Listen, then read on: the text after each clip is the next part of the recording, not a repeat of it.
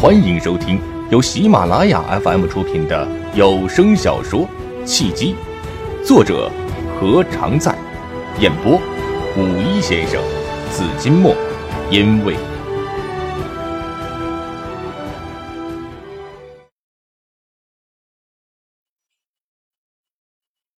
第三十八章，当上 CEO，迎娶白富美，更有钱。连城一愣，回想起陈叔和姚叔的穿着以及神态，想了一想，不得要领。看不出来谁更有钱呢？现在有钱没钱，从穿着和外在的特征上是很难分辨出来的。有许多有钱人很低调，穿几十块钱的衣服和布鞋，却身家亿万；也有些没什么钱的，却浑身名牌、戴名表，人前人后的表现得很是气派，好像很有钱一样。不过，如果从神态上来看的话，应该是姚叔更尊贵一些。连城见杜经燕面露含蓄的笑意，知道杜经燕肯定是知道一些什么，就又补充说道：“尊贵什么意思啊？我不但看不出谁更有钱，更看不出谁更尊贵。有钱和尊贵啊是两个概念，有钱未必尊贵，尊贵呢却一定有钱。”连城大概解释了一句，又对苏仙慧讥笑道：“你能看得出什么？除了会耍横耍流氓之外，你还会什么？你就什么都不会了。”苏仙慧顿时怒了：“连城，你再敢说我坏话，我和你绝交啊！”“绝交就绝交。”连城现在和苏仙慧熟了，也不再和以前一样说话有所顾忌，而是和朋友一样打趣。绝交之前。先赔偿我的精神损失啊！你，苏仙慧气得站了起来，一挽袖子就要和连城拼命。茉莉拦住了他：“别和连城一般见识，苏姐，听他说为什么姚叔更尊贵？就是连城，你凭什么认为姚叔比陈叔尊贵？”杜经燕故意有此一问。姚叔说话呢，不徐不急，声音不高，却有威严之意。而且不论争论的多激烈，他也不生气。所谓呀，吉人寡言，贵人语慢，水平流缓，心平不语。尊贵的人说话呢，一般都是比较缓慢的。而陈叔呢，不但声音高，而且语速还快，露出了急不可耐的神色，说明他就算是富有，也没有过身居高位的经历。所以对比之下，不难看出姚叔以前。可能是担任过高官，身份呢比陈叔要尊贵。连城说的对不对啊？齐全对连城的结论正确与否很感兴趣。连城的话一说完，他就问出了口。当然，他不是问连城，而是问杜经燕。杜经燕点了点头，肯定了连城的推测，完全正确，加十分。你认识他们？齐全心中也和连城一样有同样的疑问。认识，不过不方便说，以后连城啊就知道他们是谁了。杜经燕还是没有说出真相。下山后，一行六人在齐全的提议下去附近的十方园素食斋吃饭，因为和杜经燕打赌打输了，齐全做东，他说去哪里吃也没有人反对。再者。以他的身份，就算不是他做东，他的提议也没人反对。尽管魏菲菲不是十分的情愿，觉得素食实在是没有什么味道，但除了他之外，茉莉和苏仙慧都没有意见，他也就只好从善如流了。十方园素食斋地方不大，但布置的很是雅静。拾阶而上，泉水叮咚，池中有荷花开放。清香袭人。几人来到二楼的雅间，齐全一露面就被服务员给认了出来。一个长着一对虎牙的女服务员迎了过来，嫣然一笑：“ 齐哥来了。前几天玉儿姐还念叨说你好久没来十方园了。”玉儿，连城的眼前立刻浮现出了玉儿一喜一嗔的容貌。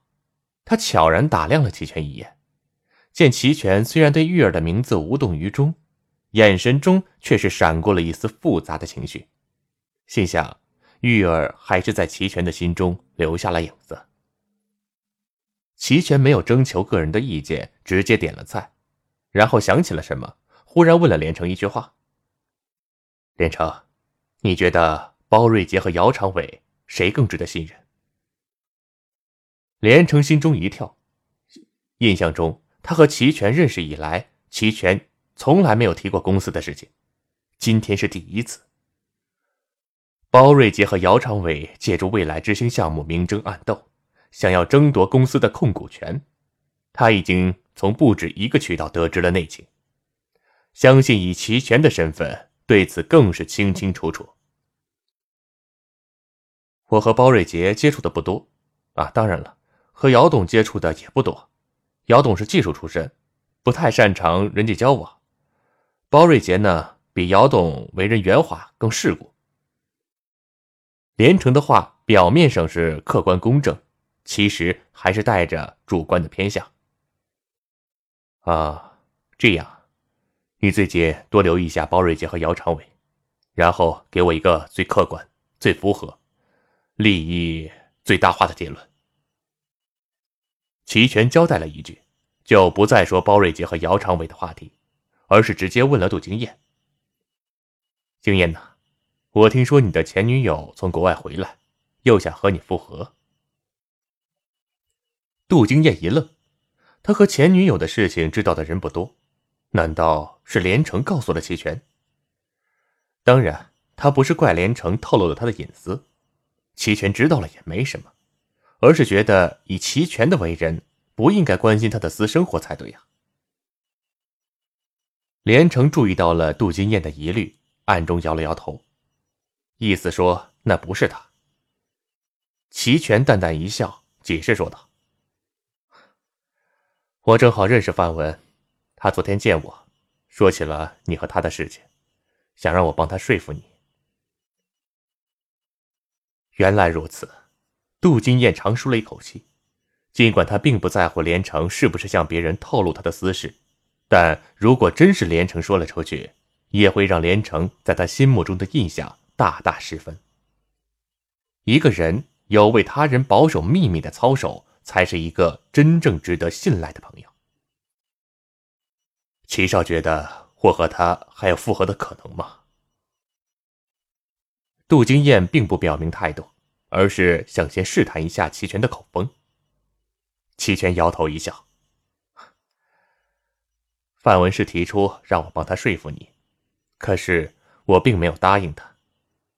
感情上的事情还是需要当事人自己解决为好，外人不便插手。”齐少又怎么评价范文的为人呢？对于齐全居然认识范文，杜金燕大感吃惊。却也不便多问。她和现在许多梦想嫁给有钱人的女孩一样，是一个做着灰姑娘美梦的拜金女。齐全显然对范文的印象不佳。虽然从某种意义上来说，婚姻也是一笔交易，一笔投资，但婚姻毕竟不是生意，有感情的因素在内，所以完全把婚姻当成了投资的人。早晚会失败的。如果是我，我在国外婚姻失败，事业无成，就算有脸回国，也没脸再去找被自己抛弃的人，然后希望对方原谅自己。齐全的话等于表明了他不会站在范文一方的立场。运作人际关系可以成功，运作婚姻也是成功的一个捷径。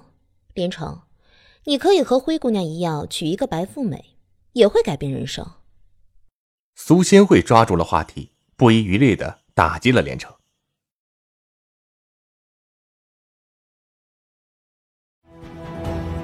您正在收听的是由喜马拉雅 FM 出品的有声小说《契机》。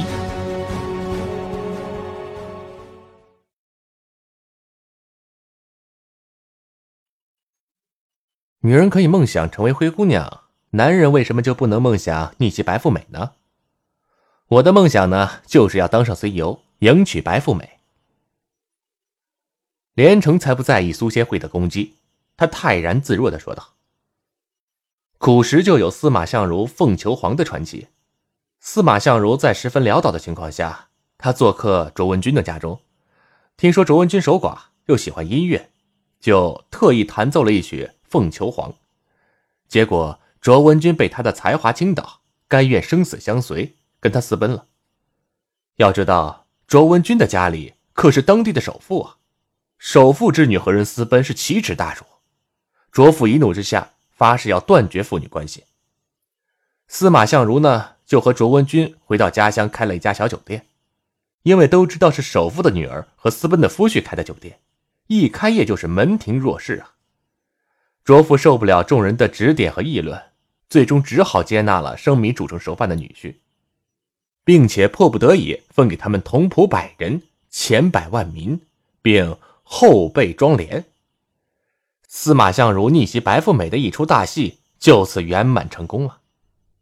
哼，这么说，司马相如是你的偶像了？苏仙慧讥笑一声：“怎么着？你有逆袭的目标了没有啊？”杜金燕暗叹一声：“苏仙慧聪明一世，糊涂一时，怎么故意跳坑呢？”果然不出杜金燕的所料，连城嘿嘿一笑。当然有目标了，谁啊？你呀！连城不仅大方的说了出来，还配合动作。他向前一扑：“嫁给我吧，苏姐，我下半生的幸福就靠你了。”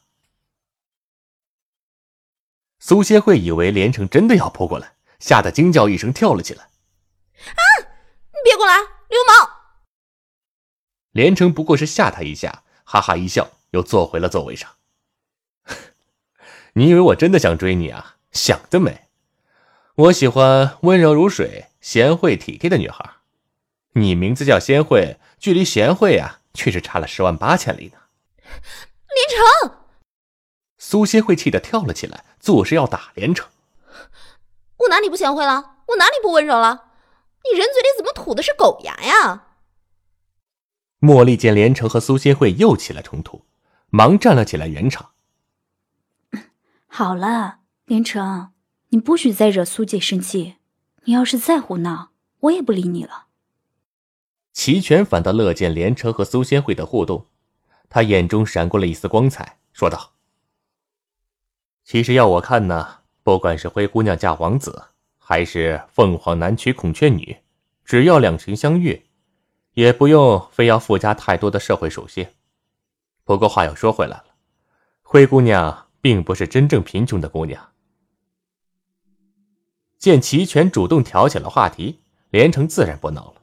苏仙慧虽然还有气，见所有人都摆出了洗耳恭听的姿态，他也就不好意思再纠缠下去了，只好气呼呼的坐了下来。杜金燕一脸兴奋，今天的爬山收获不小。别的不说，只说他和齐全越来越有走近的趋势，就不虚此行了。更何况，齐全似乎不再对一切是漠然的态度，而是变得愿意交流了。这是天大的好事啊！灰姑娘并不贫穷，齐少又有什么高见呢？杜金燕惊问。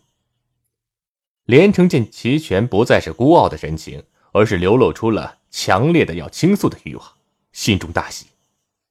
虽然今天爬山没有谈一件正事。但所有的故事也好，玩笑也好，其实都是人际关系学中的一部分，或者说是七分运作在生活中的具体体现。许多人呢都以为灰姑娘真的是一个出身贫穷的姑娘，其实不是。灰姑娘也是一个真正的白富美。虽然她不如黄蓉出身高贵，但她也确实是一个。有钱人家的女儿，她成长在一个有佣人的豪华庄园里。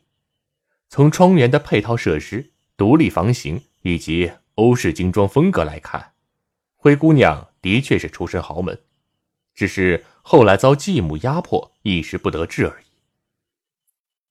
齐全讲故事的风格不如连城生动有趣，不过胜在他的立意初心，所以。还是吸引了众人的注意。他见众人都在认真听，就继续说道：“灰姑娘的故事呢，如果仔细的分析故事背后的真相，就会发现她与王子喜结连理是一件门当户对的婚事。灰姑娘小小的年纪呢，就懂得把握机会来改变自己的命运，而且他和王子第一次在丛林里相遇，就充分了显示出自己的聪明，并让对方知道。”她是一个善良、真诚、不慕权贵的姑娘。齐全最后总结：从整个故事的进展上来看，童话里的灰姑娘纯洁善良而又不失聪明。和灰姑娘的美丽聪明相比，现在的爱慕虚荣的女孩还是省省吧，智商太低又耐心不足，别再做着嫁一个王子的美梦了。有一个经济适用暖男肯疼你、爱你、娶你，就偷笑着吧。苏仙会笑抽了，趴在桌子上起不来，一边用力拍打着桌子，一边说：“齐全，原来你也这么逗，我还以我还以为你未老先生是个老古董呢。经济适用暖男，这么寻常的话从你嘴里说出来。”怎么这么有喜感呢？苏仙慧一笑，杜金燕也忍不住笑了。说的太贴切了。根据齐少对灰姑娘的分析呀，再对比范文的姿色和心机，她确实比灰姑娘差了太多呀。他在国外的婚姻失败后，又想回国再找我这个呼之即来挥之即去的备胎当成主胎。我有那么冤大头吗？我有那么缺心眼吗？我有那么贱吗？我有那么缺女人吗？杜金燕一连串的质问，就如一阵阵的鼓声，重重的敲击在了魏菲菲和茉莉的心上。也是，许多的女人觉得男人爱她们，就应该为他们付出一切，却从来不会考虑自己做什么对不起对方的事情。男人再深情再专一，也会用对地方爱对人。谁都不会守候一个无望的爱情，等候一个无情无义的人。不过，魏菲菲却总觉得杜金燕太绝情了。杜哥，人都有年轻犯错误的时候。范文也许是经历了许多之后，才发现你才是他最深爱的人。难道你以前对他的感情全部没有了？有啊，以前对他的感情还在。杜青燕笑了一下。笑容中有着一丝深不见底的悲伤。以前对他的感情是针对以前的他，时间在变，人也在变，我对现在的他已经没有感情了。如果他还可以变回从前的他呢？魏菲菲不知何故，心中莫名的闪过了一丝忧伤，仿佛杜金燕对范文不留余地的绝望，就是拒绝了他一样。你说人生若只如初见。杜金燕摇了摇头，笑容中已经不见了悲伤，只有云淡风轻的淡然。当年是我想留的，他想忘掉；现在是他想留的，我想忘掉。人生若只如初见的前提是两个人必须同步，但可惜的是。我和他已经没有可能再同步了。好吧。魏菲菲不想再就范文的话题讨论下去了，她想明确杜金燕对灰姑娘一类的女孩的看法。那么，杜哥再选择的话，是想选择门当户对的女孩，还是别的？魏菲菲咬着嘴唇，一脸紧张的期待杜金燕的回答。